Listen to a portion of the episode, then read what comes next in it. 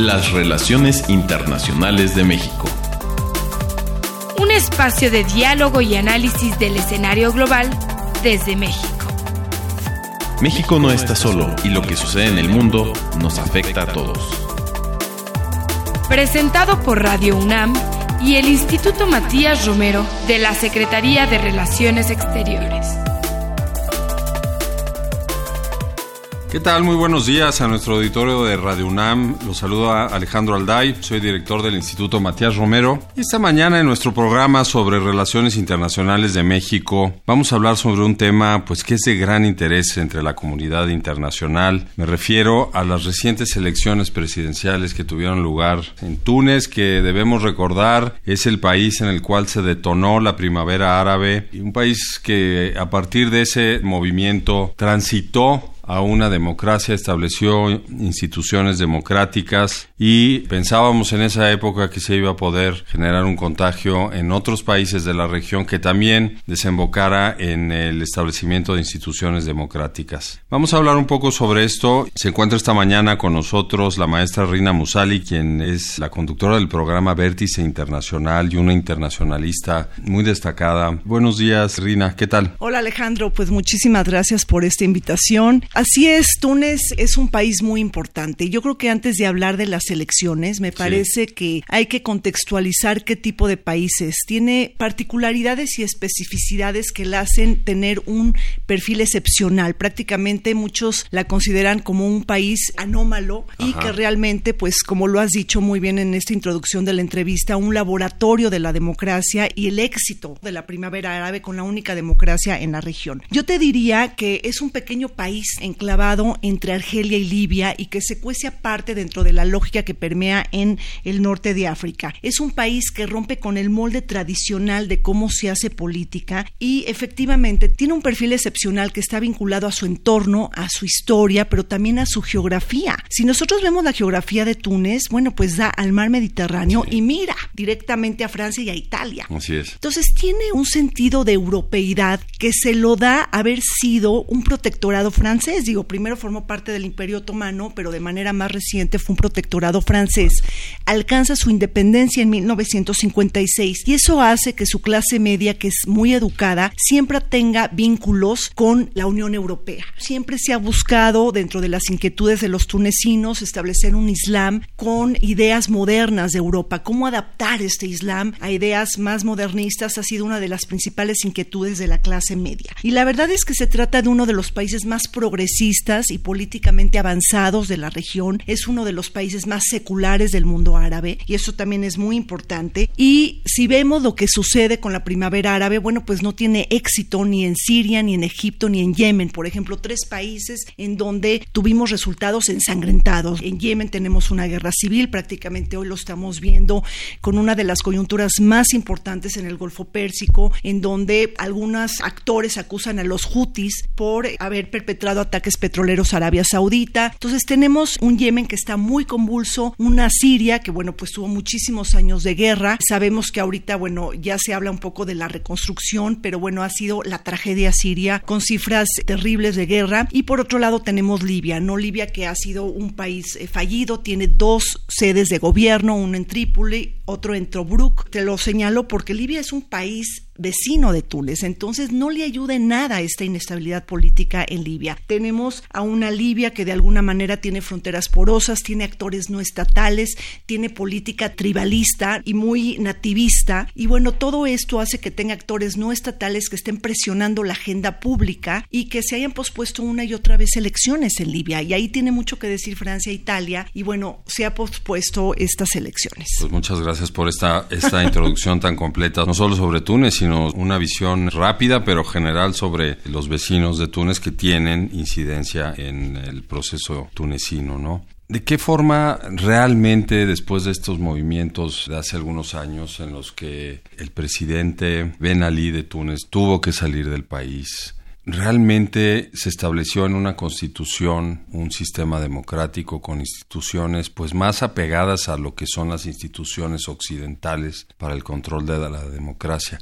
¿En qué medida esto ha funcionado en Túnez a partir de ese momento. Sí, Mira, yo te diría, eh, tocas un tema muy importante porque desde mi perspectiva, Túnez no ha terminado por transitar hacia la democracia, sigue siendo un país en transición, no se ha completado este periodo que ha sido muy importante y lo que nos enseñan las elecciones presidenciales es que la gente ya está insatisfecha con este modelo cuando ni siquiera se ha enraizado. Entonces, primero tenemos una constitución del 2014, pero me parece que antes de eso deberíamos de platicar un poco del proceso de transición porque la Troika fue un consenso de tres partidos políticos para establecer la gobernanza política y luego vino el cuarteto de diálogo nacional. Y esto lo traigo a colación, Alejandro, porque hace dos semanas, eh, digo, estuve yo presente en Mérida, Yucatán, se celebró la cumbre de los premios Nobel de Paz, que fue una cumbre interesantísima con alrededor de 30 galardonados y ahí estuvo el cuarteto nacional de diálogo que ganó el premio Nobel de Paz en 2015. ¿Y por qué ganan el premio Nobel de Paz? Porque ellos establecen una hoja de ruta para la transición democrática en Túnez como la única democracia que sí fructificó después de la revolución de Jazmín en Túnez y también de las primaveras árabes. Entonces tenemos una hoja de ruta que establece una comisión electoral, que establece una asamblea nacional y también un calendario para la celebración de elecciones legislativas y presidenciales. Entonces esto los hace acreedor del Premio Nobel de Paz. La Constitución del 2014 es importante porque establece una república parlamentaria, es decir, existe la figura del jefe del Estado y existe la figura del primer ministro. El jefe del Estado es el presidente Essebsi, que murió en julio del 2019 y que por lo tanto precipita la celebración de elecciones adelantadas. Y el primer ministro está en manos de Youssef Chahed, que él mismo participó en las elecciones presidenciales. Y esto es un punto interesantísimo porque de ser primer ministro, él prefería ser presidente. ¿Qué quiero decir con esto? Que hay voces en Túnez que hablan que la constitución del 2014 no está dando los resultados esperados, que está mal escrita y hay críticas porque hay muchos actores que buscan darle más poder y mucho más apoyo al mundo parlamentario y otros apoyar más al sistema presidencialista cuando hay una república parlamentaria. ¿Y esto porque Pues tiene totalmente relación con la historia de Túnez. En 55 años tienes dos presidentes. Tienes a Javi Bourguiba, que es el padre de la independencia, considerado el Ataturk de Túnez, y él es el jefe supremo de la nación. Todos los éxitos de Javi Bourguiba que consigue, es el gran líder de la independencia, pues termina con un régimen sin piedad, con corrupción familiar, con un sistema de represión y también termina con un enorme déficit de legitimidad por haber estado 31 años en el poder. Luego tienes a Ben Ali, que llega con 23 años al poder, renuncia obviamente por la revolución del Jazmín, busca cobijo en Francia, no se lo dan, se va a Arabia Saudita, pero tuvo cinco mandatos. Entonces, esto también es increíble que en 55 años de historia pues tengas a dos liderazgos tan fuertes. Entonces, esto es muy importante porque ahora lo que estamos viendo en Túnez es una enorme fragmentación del poder, de haber tenido una enorme excesiva dependencia de las autocracias, es decir, en donde destacan líderes muy fuertes, ahora estamos teniendo totalmente el extremo político en donde hay una enorme atomización y fragmentación del poder. Muchas gracias, Rina. Tú nos has narrado un poco cómo a través del cuarteto con la hoja de ruta se llegó a la Constitución y estás planteando cómo se ha modificado la distribución del poder entre la clase política en Túnez. Pero cuéntanos un poco qué está pasando en la calle en Túnez, porque la primavera árabe que fue detonada en Túnez se debió principalmente a la radicalización de muchos jóvenes que no tuvieron o no encontraban vías de desarrollo, de educación, en fin, una serie de condiciones que quizás sí veían en esa parte de la sociedad educada, medio afrancesada, a la que te referiste al principio del programa. ¿Qué pasa hoy frente a esa fragmentación del poder que necesariamente pues tendrá todavía adeudos con parte de la sociedad en cuanto a condiciones de trabajo, igualdad, y eso los puede radicalizar muy fácilmente. Hay, hay una sensación de desencanto, yo, yo ahí cerraría mi comentario en esta parte. Así es, mira, yo me iría a la figura de Mohamed Bouazizi en 2011. Él es un mercader, o sea, él vende frutas y la policía le confisca su puesto y por lo tanto lo destina a la miseria y una falta de oportunidades económicas. Después de la revolución del jazmín, digo, se le llama revolución del jazmín porque tenemos que es la flor nacional de Túnez, la parte económica, que era una de las grandes demandas sociales de los jóvenes, es decir, que tenemos jóvenes marginados política, económica y socialmente, y querían oportunidades económicas. Esto no se ha cumplido después de la revuelta del jazmín. El mismo Kais Said, que es uno de los candidatos para la presidencia, ha dicho que la revolución del jazmín estuvo secuestrada por los políticos corruptos. Entonces, tenemos una enorme desencanto. Si nosotros vemos, Alejandro, los temas de la economía, hay tres métricas que estaban mejor antes de la revolución del jazmín y no después. Es decir, la inflación, el desempleo y el crecimiento económico. Túnez crecía alrededor del 5% en el 2011 y ahora está creciendo al 2%. Tenemos un desempleo que estaba alrededor del 12% y ahora está entre el 15 y el 18% y una inflación con diferentes métricas del 3 o 4% que ahora se ha duplicado. Entonces tenemos que la gran asignatura pendiente de la revolución del jazmín ha sido que no ha habido mejoría económica. Entonces tenemos todo el problema de esta falta de oportunidades. Tenemos jóvenes que han salido y que hay una enorme fuga de cerebros y que no hay una certeza de lo que pueda pasar con la economía. Entonces es un, enorme desencanto y ese desencanto te genera un sentimiento antisistema, te genera un sentimiento de cuestionar a la política y a los políticos de siempre. Y por lo tanto, en las elecciones presidenciales, el voto tunecino favoreció a dos outsiders de la política, es decir, a dos personajes que no tienen experiencia política. Y bueno, me gustaría comentarte de los resultados de estas elecciones. Por supuesto, en un momento vamos a hablar de eso. Quiero recordar a nuestro auditorio de Radio UNAM que estamos esta mañana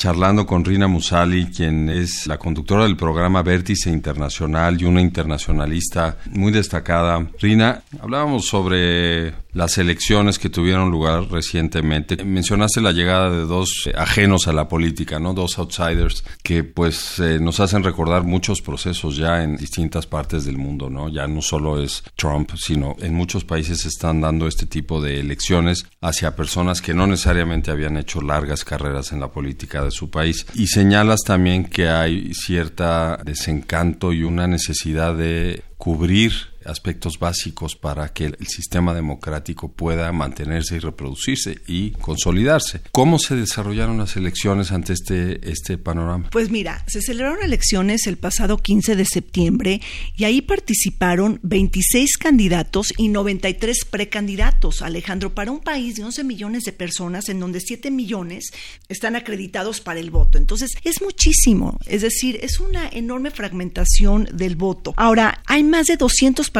políticos en Túnez y hay de todo tipo, ¿no? O sea, desde partidos islámicos de derecha, pasando por el centro, por la izquierda, y también hasta partidos salafistas.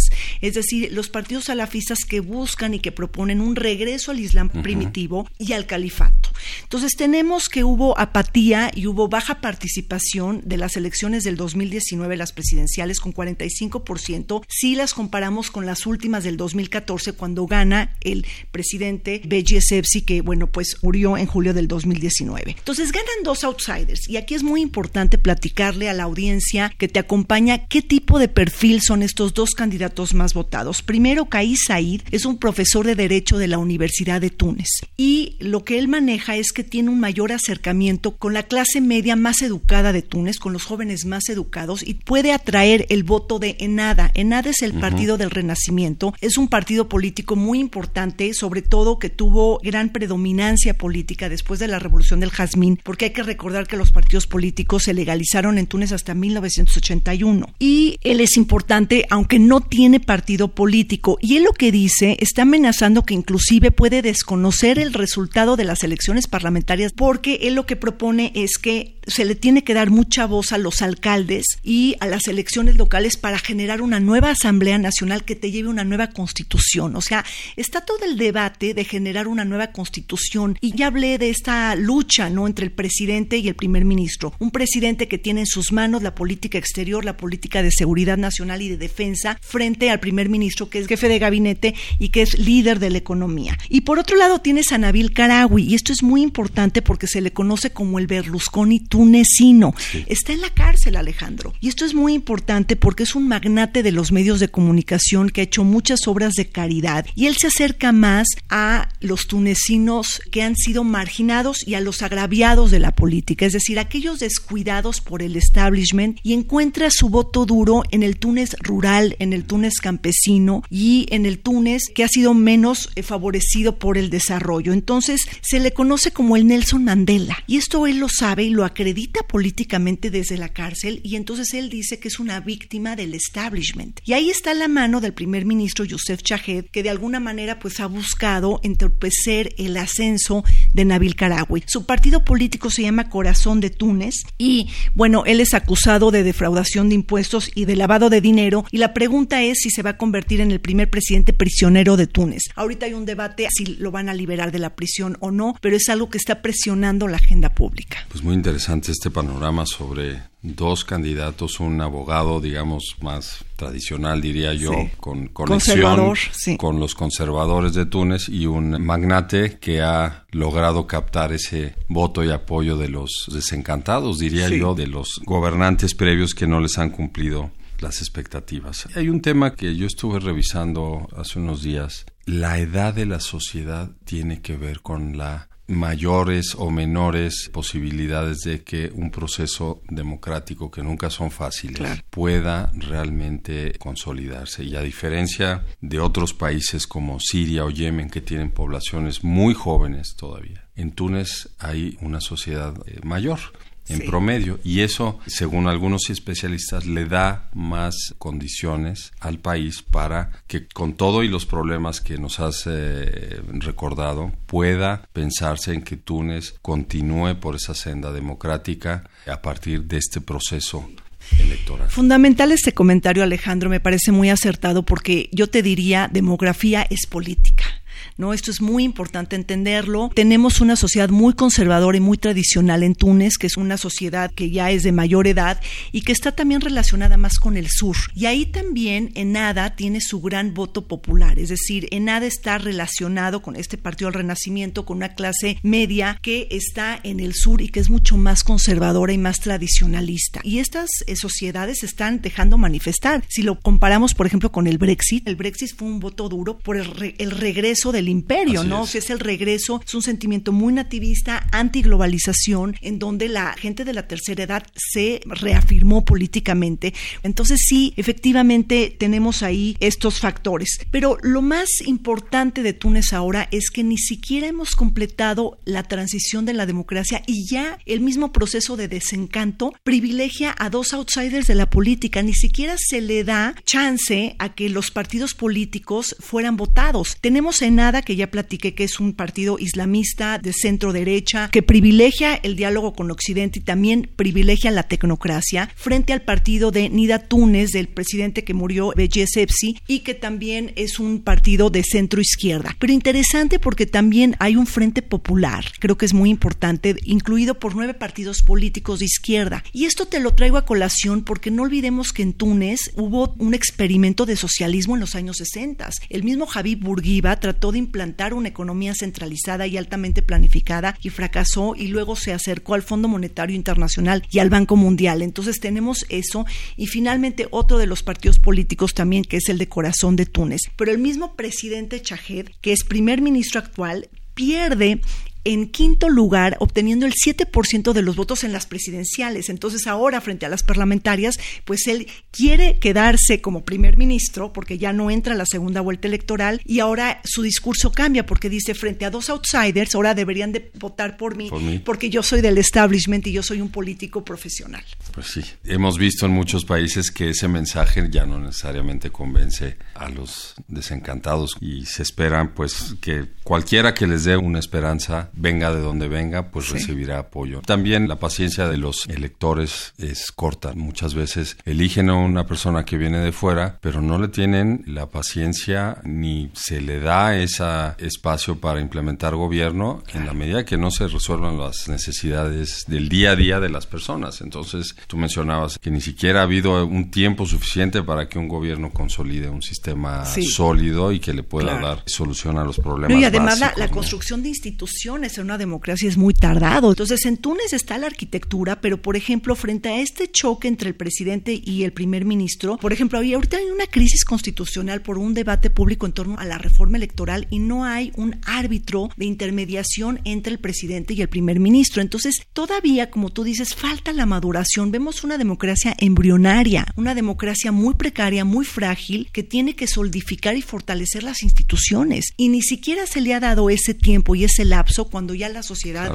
está presionando para otro tipo de líderes. Porque ese tipo de debates en otros países, por ejemplo, los resuelve un poder judicial sólido o un Congreso o Parlamento con base en disposiciones claras constitucionales. Quiero recordar a nuestro auditorio de Radio UNAM que estamos esta mañana charlando con Rina Musali, quien es la conductora del programa Vértice Internacional y una internacionalista muy destacada. Rina, tú has seguido muchos procesos electorales, ya nos has compartido un panorama muy completo y te lo agradezco mucho, ha sido muy útil conocer a detalle cómo ha avanzado el proceso democrático en Túnez a partir de todos los elementos que nos compartes. Pero la consolidación de Túnez, tú nos podrías decir si va a afectar a toda la región, porque es una región pues explosiva, diría yo, hay un problema gigantesco en Libia, como tú ya lo mencionaste, en Egipto tampoco ha habido grandes cambios después de la primavera árabe, salvo este episodio de darle a un partido distinto al del establishment el gobierno. Yemen está en medio de un conflicto muy serio que las grandes potencias no se ponen de acuerdo cómo atenderlo, me refiero en el marco del Consejo de Seguridad.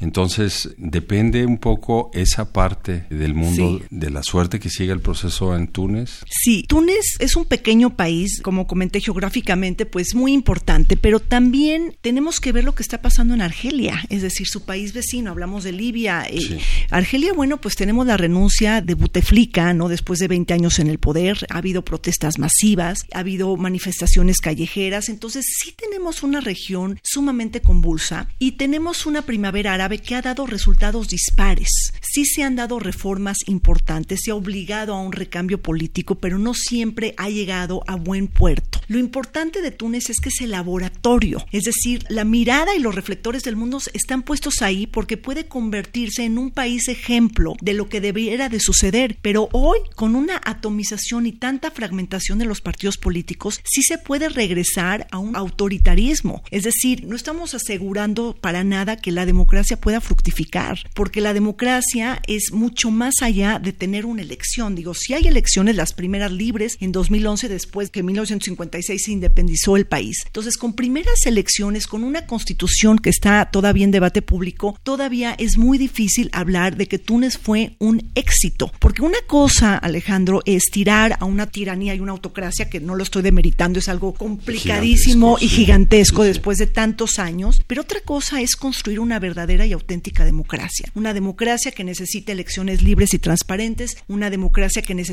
un imperio de derecho, que eso falta en Túnez, una democracia que tenga instituciones robustas, que generen sistema de pesos y contrapesos y que también esté todo el tema de la libertad de prensa y un portafolio de derechos y de libertades. Entonces, es importantísimo ver qué pasará con las elecciones de octubre. El 13 de octubre son las presidenciales, entonces está en ebullición y hay que ver qué va a pasar con este pequeño país. Pues veremos con muchísima atención cómo se dan estos procesos que nos acabas de mencionar y sí es muy importante que se llegue a consolidar un sistema en Túnez democrático en términos institucionales, como tú lo has señalado, no solamente pende el país de una elección, sino de la consolidación de sus instituciones. Lo digo porque en el Medio Oriente hay cualquier cantidad de condiciones para que se vuelva a los regímenes de los que ya habían superado algunas sociedades las condiciones, ¿no? Entonces, vamos a seguirlo con mucha atención. Te pediría un comentario final sobre los procesos electorales a los que debamos prestarle atención en lo que resta del año? Porque es un tema que tú sigues muy de cerca. Pues mira, el 29 de septiembre se celebraron elecciones en Austria. Cayó el gobierno de Sebastián Kurz, hubo elecciones adelantadas, pero vuelve a ganar.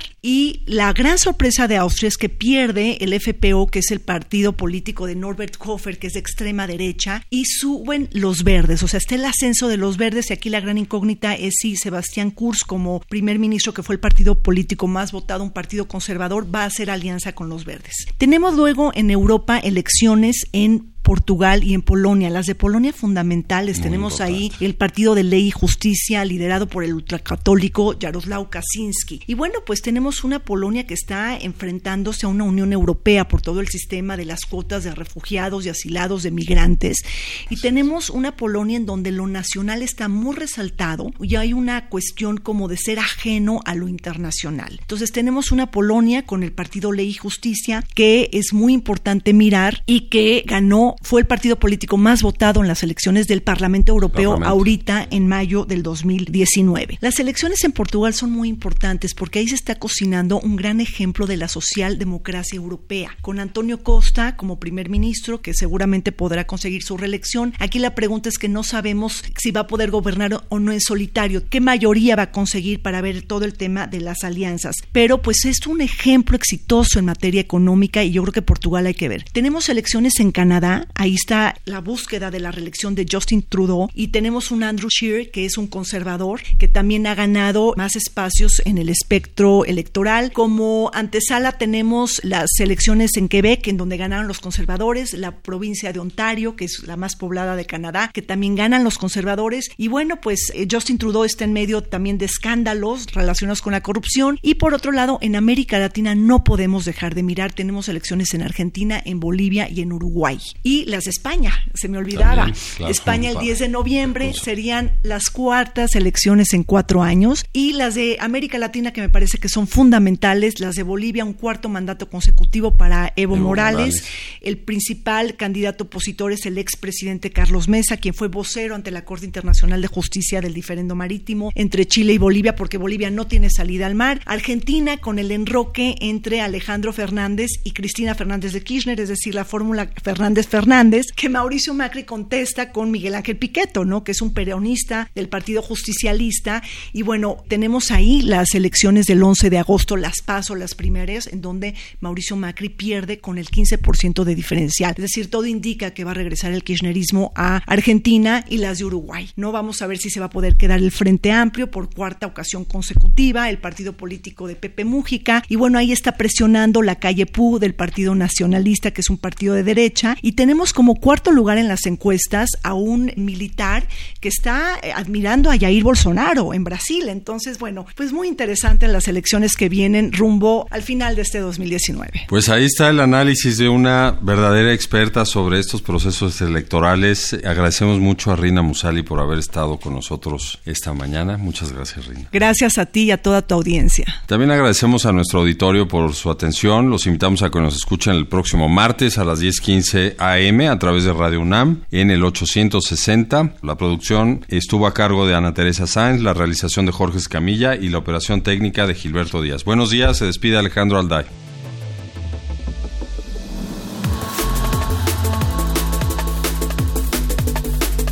Las relaciones internacionales de México.